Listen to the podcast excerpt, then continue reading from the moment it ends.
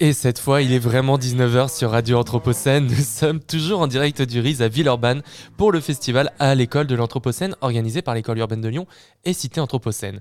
Alors, Néo Boinon reste avec nous et il est désormais accompagné par Sarah André, également étudiante pour le Master Aube, pour nous proposer un entretien de présentation du cours public de Philippe Billet. Radio à l'école de l'Anthropocène machine a suscité des idées.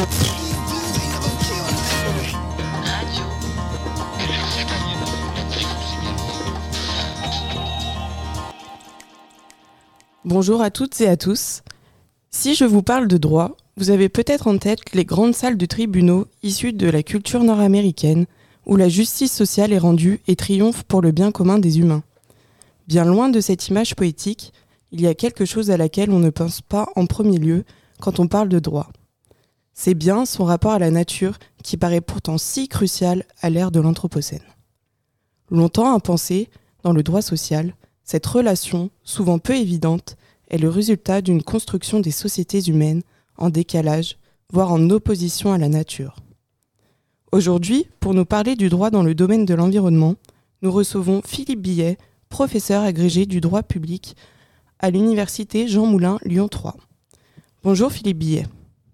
Oui, bonsoir. Vous vous intéressez particulièrement aux risques naturels et à la protection de la biodiversité, des espaces naturels et aux services écosystémiques. Aujourd'hui, nous vous recevons dans le cadre du cours public que vous dispensez pendant la semaine de l'Anthropocène, intitulé Controverse à l'ère de l'Anthropocène, les rapports contrariés de l'homme à l'animal. Alors Philippe Billet, première question. Quand a émergé le droit de l'environnement et pouvez-vous préciser la différence entre la nature et l'environnement? Vous me posez une question un peu délicate en 20 minutes. Alors, quand est-ce qu'est né le droit de l'environnement? En fait, ça va, ça va dépendre de ce qu'on appelle euh, l'environnement, si on le prend dans un contexte non anthropisé ou si on le prend dans son contexte anthropique. Si on le prend dans son, dans son cadre, on va dire, euh, anthropisé, on peut le faire remonter, disons, les premières réglementations sur la sur l'industrie, c'est 1810 un bon vieux décret euh, sur les, ce qu'on appelle les manufactures dangereuses, incommodées, insalubres. Et on trouve à peu près, bizarrement, dans la même période, euh, des réglementations, mais qui visent une nature, on va dire, utilisée, puisqu'elle elle concerne la réglementation sur la chasse et la pêche. C'est le, premier point de votre question. Le second, la, nuance qu'on peut faire entre l'environnement et la nature, euh, c'est qu'on dira que, sans vouloir faire de mauvais jeu de mots, l'environnement, c'est tout ce qui environne l'homme, y compris donc les éléments naturels, alors que la nature, elle, elle établit plutôt un rapport entre ce qui est le non anthropisé, le non construit, le spontané, celui qui se développe sans l'intervention de l'homme. Et euh, du coup, euh, pourquoi est-ce que la nature a été comme exclue pendant un certain temps, tout de même, euh, du droit, selon vous? Ah, C'est pas qu'elle était exclue, c'est qu'elle n'était pas prise en compte tout simplement. Euh, ce, qui est, quand même assez différent. L'exclusion appelle nécessairement une réflexion préalable avant de dire je l'intègre ou je ne l'intègre pas.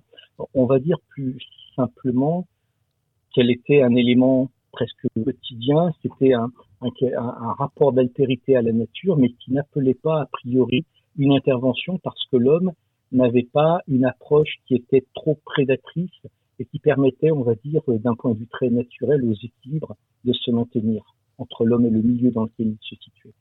C'est a priori à partir du moment où l'homme a une action un peu plus, on va dire, euh, euh, délétère sur l'environnement, qu'il a fallu, puisque le droit est comme un élément de régulation de rapport, qu'il a fallu penser le droit, réfléchir le droit euh, pour l'appliquer à, l'élément naturel, tout simplement pour le conserver. Une question un peu plus euh, philosophique.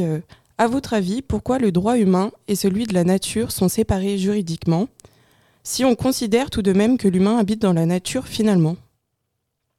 Ah, Ils ne sont pas séparés. Ils ne sont pas séparés du tout, puisque l'ensemble de la réglementation qui est, développée régit euh, non pas les rapports des éléments naturels entre eux, mais bien les rapports de l'homme à la nature. Euh, je pense que c'est une interprétation qui, je ne la partage pas de ce point de vue en tout cas. Il n'y a, pas, de, y a pas de, séparation. En revanche, on peut, mais on l'applique beaucoup plus d'un point de vue pédagogique, séparer ce qu'on dirait euh, le droit de la protection de la nature d'un côté et le droit, par exemple, sur les risques ou les éléments technologiques. Mais ça paraît très artificiel parce que si vous prenez, par exemple, euh, l'utilisation d'un pesticide, alors certes, euh, c'est un élément très anthropisé qui va apporter des, atteintes à l'environnement.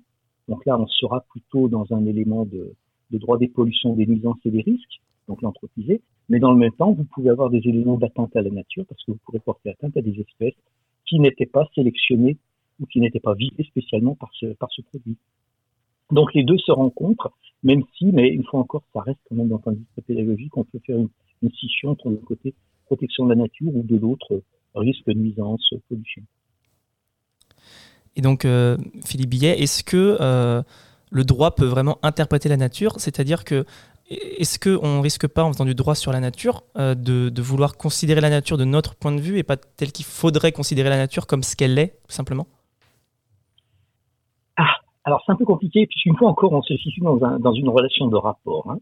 Et, c'est vrai que si on, prend la façon dont l'homme considère la nature, on peut en faire une distinction, mais ça c'est un sujet sur lequel je, me risquerais, euh, au regard de certaines thèses qui, ont été défendues euh, euh, de ce point de vue, à, entre distinguer une nature qu'on dira ordinaire, celle à laquelle finalement le droit s'intéresse peu, on dira la nature du quotidien, les petits oiseaux des villes, etc., ou une prairie simplement, avec d'un côté une nature un peu plus extraordinaire qui sort du quotidien, c'est-à-dire les espèces protégées, les espaces protégés, un certain nombre d'éléments qui présentent un caractère qu'on pourrait qualifier, pour employer la terminologie juridique, de remarquable, qui appelle une autre approche de ce point de vue et qui, a priori, nécessite une protection.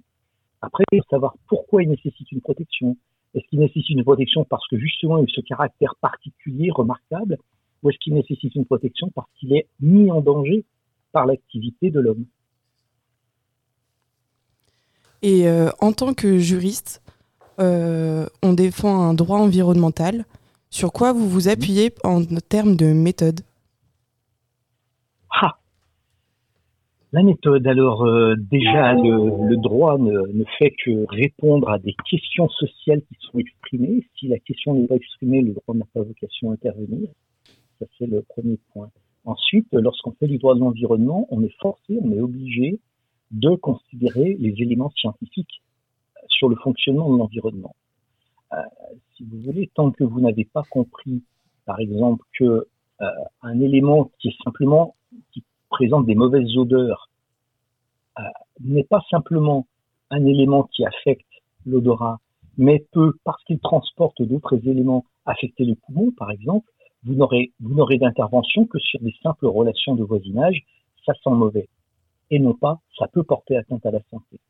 Euh, de la même façon, je, vais prendre l'exemple simple d'Edouard Alfred Martel, qui lorsque, dans ses grands papas de la lorsqu'il va se promener sur le Cosméjean, euh, observe avant de descendre dans une cavité un mouton qui est mort, qui est dans un ruisseau, lorsqu'il va boire de l'eau en bas, euh, en dessous, ben, il tombe malade avec ses compagnons, ils font la relation entre l'animal crevé en surface et l'eau empoisonnée en dessous. Et donc, ce n'est que parce qu'il y a eu cette mise en corrélation du phénomène de gravité et de l'eau qui circule qu'on se dit, oui, attention, l'eau peut porter un certain nombre de maladies de ce point de vue-là. Et si vous voulez, c'est à partir seulement de ce moment-là que le droit observant que c'est la présence d'un animal crevé dans un cours d'eau qui va empoisonner l'eau, alors on va créer la loi de 1902 sur la protection des captages en interdisant de jeter des bêtes crevées dans les gouffres et les bétoirs parce que ça peut empoisonner l'eau et donc la population. Mais ce n'est un que parce que il y a eu cette observation de Martel, deux parce que quelques années auparavant, Pasteur a découvert le microbe, que alors on avait une explication du phénomène, le droit en est emparé parce que les scientifiques ont expliqué comment ça fonctionnait, donc le droit va s'intéresser à la cause de ce phénomène pour écarter la cause en interdisant de jeter les bêtes crevées dans ces gouffres bétoirs. Vous voyez, donc c'est un exemple parmi d'autres, hein, mais ce, la, construction juridique va se faire dans ce cadre-là. Et ensuite, troisième élément, la construction juridique ne se fera que parce qu'il y a eu un besoin particulier de réponse qui a été apporté. Et là où intervient le quatrième point, sur la, toujours la méthode d'intervention du droit, c'est de savoir si la méthode qui est euh, employée par le droit, l'interdiction ici, est acceptée ou pas par la population ou par les propriétaires qui voient leur propriété limitée dans leur usage.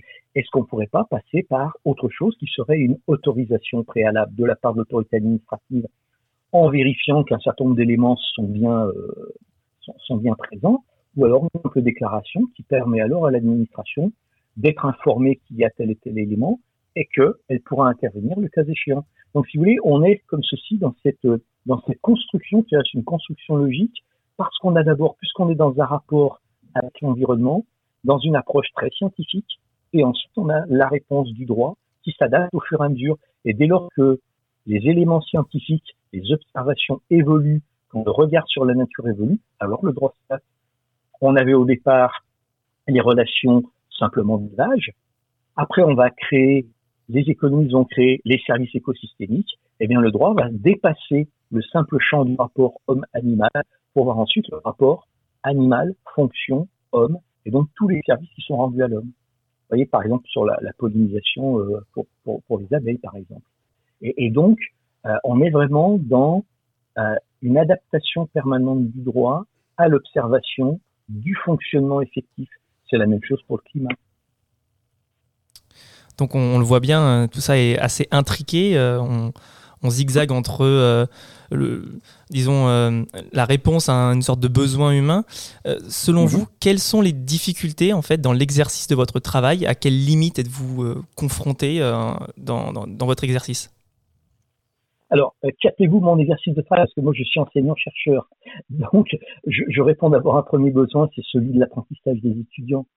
Euh, alors, euh, si, c'était ça mon travail, la première difficulté, c'est de leur expliquer simplement des choses extrêmement complexes à la base, euh, pour expliquer ce qu'est l'environnement, c'est-à-dire le contexte dans lequel le droit va intervenir, et puis ce qu'est le droit de l'environnement, c'est-à-dire la règle qui va s'appliquer à ce contexte.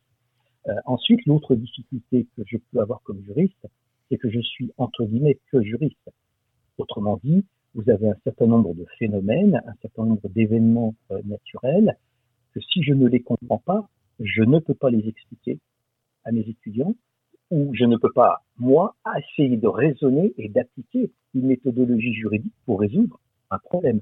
voyez c'est-à-dire que si je n'ai pas ce, rapport d'interdisciplinarité sur cet objet très particulier qu'est l'environnement ou plus largement euh, qu'est la nature, euh, je peine à appliquer mon objet qui est le droit. Philippe Billet, étant donné euh, que l'une de vos meilleures armes est la connaissance scientifique, mais que celle-ci est quand même euh, assez lente à produire, est-on obligé de l'attendre pour pouvoir mettre en place et appliquer de nouvelles lois? Ah, grande question. déjà, c'est très compliqué parce qu'en réalité, pour supprimer une conséquence, c'est-à-dire une atteinte à l'environnement, par exemple, euh, le droit de s'intéresser, il faut d'abord connaître la cause et s'intéresser à la cause. Donc tant qu'on n'a pas la cause, euh, il est difficile d'apporter la réponse. Parce que c'est cet objet-là sur lequel on va, s'attaquer. Et donc de ce fait, euh, on, est effectivement obligé d'avoir cette attente. si on veut avoir une réponse véritablement efficace et adaptée. Ensuite, on peut faire ce que j'appelle très souvent du bricolage, c'est-à-dire avancer de façon progressive pour apporter des réponses parce qu'on sait que euh, si je prends le, cas du réchauffement climatique, ou à partir du moment où on va considérer que c'est effectivement l'homme qui en est la cause, on va chercher la cause qui est a priori le dioxyde de carbone, on se préoccupe de réglementer les émissions de dioxyde de carbone, jusqu'au moment où on se rend compte que vous avez cinq ou six autres euh, euh, types d'émissions atmosphériques qui en sont la cause. Et, donc, on va petit à petit, si vous voulez, apporter des réponses un peu plus adaptées parce qu'on aura connu un peu mieux la cause. Mais si on ne la connaît pas du tout, alors là, on peut spéculer. On doit appliquer ce qu'on appelle le principe de précaution, c'est-à-dire que l'absence de certitude, si on prend sa définition, hein, ne doit pas retarder l'adoption de mesures effectives et proportionnées qui tendent à prévenir un risque de dommages graves et irréversibles à l'environnement. Par exemple, on ne sait pas quels sont, on commence à en connaître, mais on ne sait pas effectivement quels sont les effets d'OGM dans l'environnement. Est-ce que pour autant, on doit se priver de l'intérêt que ceux-ci peuvent présenter dans certains cas? Soit la réponse est totalement négative, on va les interdire, soit elle est peut-être, donc puisqu'on est dans l'incertain, on va avoir une réponse qui sera également incertaine, on va se dire, on autorise, mais dans le même temps, on va faire des expérimentations préalables, on va faire du contrôle en application, et la dernière mesure sera que si on se rend compte qu'il y a quelque chose, pardon une expression qui n'est pas très juridique, mais qui dérape de ce point de vue, on retirera l'autorisation d'expérimentation ou euh, l'autorisation d'utilisation. Euh, et on arrive très souvent euh, en tâtonnant, mais le fait de ne pas connaître ne doit pas retarder ou ne doit pas empêcher la mise en œuvre de mesures. Donc effectivement, c'est encore une fois très complexe. Et de votre point de vue à vous, puisque vous enseignez, vous enseignez tout ça, le droit, et vous êtes aussi juriste, est-ce que les textes de loi concernant l'environnement vous semblent suffisants? Est-ce qu'on a des lacunes dans certains domaines?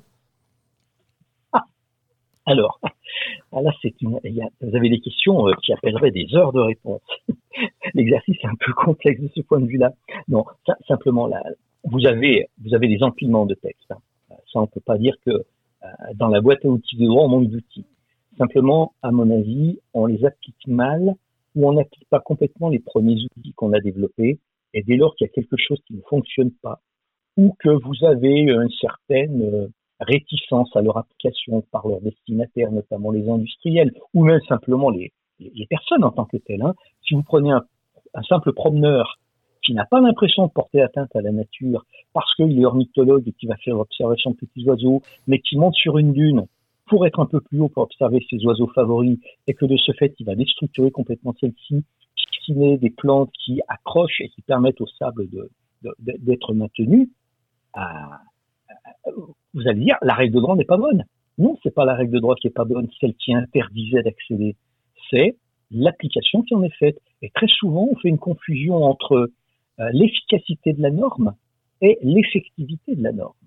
Autrement dit, l'efficacité, c'est quel est le but recherché et est-ce que celui-ci a été atteint, tandis que son effectivité, c'est est-ce qu'elle est bien appliquée ou pas par rapport à ce qui était prévu dans les termes de son application. Et de nouveau, avec ces différences qu'on peut avoir entre les, deux éléments d'efficacité et d'effectivité, on, fait des confusions. On considère que le résultat n'est pas atteint, donc la norme n'est pas bonne, mais on ne se pose pas la question de savoir si la norme a été effectivement bien appliquée par rapport à ce qui était recherché. Et, donc, euh, on va très souvent mettre à l'écart des textes sans avoir attendu qu'ils aient produit tous leurs effets, parce qu'on veut aller plus vite que la nature, si je puis dire, ou plus vite que la musique. Et, de ce fait, eh ben, on a une espèce d'accélération, d'emballement. Après, il faut tenir compte aussi de revendications euh, sociales, de revendications économiques, qui vont dire ouais, mais le texte est un peu trop compliqué, il est un peu trop, euh... il va retarder. Prenez le projet de loi qui est bientôt à adopter euh, sur les énergies renouvelables, sur l'accélération. Le, terme est quand même assez, assez symptomatique. Sur l'accélération de l'implantation des énergies renouvelables, c'est une réponse qui est apportée à la jurisprudence où on se rend compte que lorsque euh, l'autorité administrative autorise une éolienne, par exemple, ou euh, un champ d'éolien, eh bien, cela peut porter atteinte à des espèces protégées. L'espèce protégée vient comme un obstacle finalement au développement de, euh, ce mode de production d'énergie. Le juge interprète d'une façon un peu, un peu sévère selon les industriels ce qu'on appelle les raisons d'intérêt public majeur qui permettent de déroger au régime des espèces protégées. Eh bien, que vient faire le texte de loi en cours de discussion? Il vient dire que par nature, par nature, la production d'énergie éolienne, eh bien, c'est une raison impérative d'intérêt public majeur qui permet de déroger. Et autrement dit, là où on se fondait sur un contexte. Je suis désolé de vous couper, Philippe Billet. On va manquer de temps. C'était vraiment très intéressant. Euh, euh, on aurait bien voulu rester avec vous, mais euh, on ne peut pas continuer plus que ça. merci beaucoup pour vos précieuses réponses. On, rappelle que le podcast sera disponible sur radio-anthropocène.fr et à bientôt sur Radio Anthropocène. Radio à très bientôt. Merci beaucoup. Au plaisir de vous retrouver.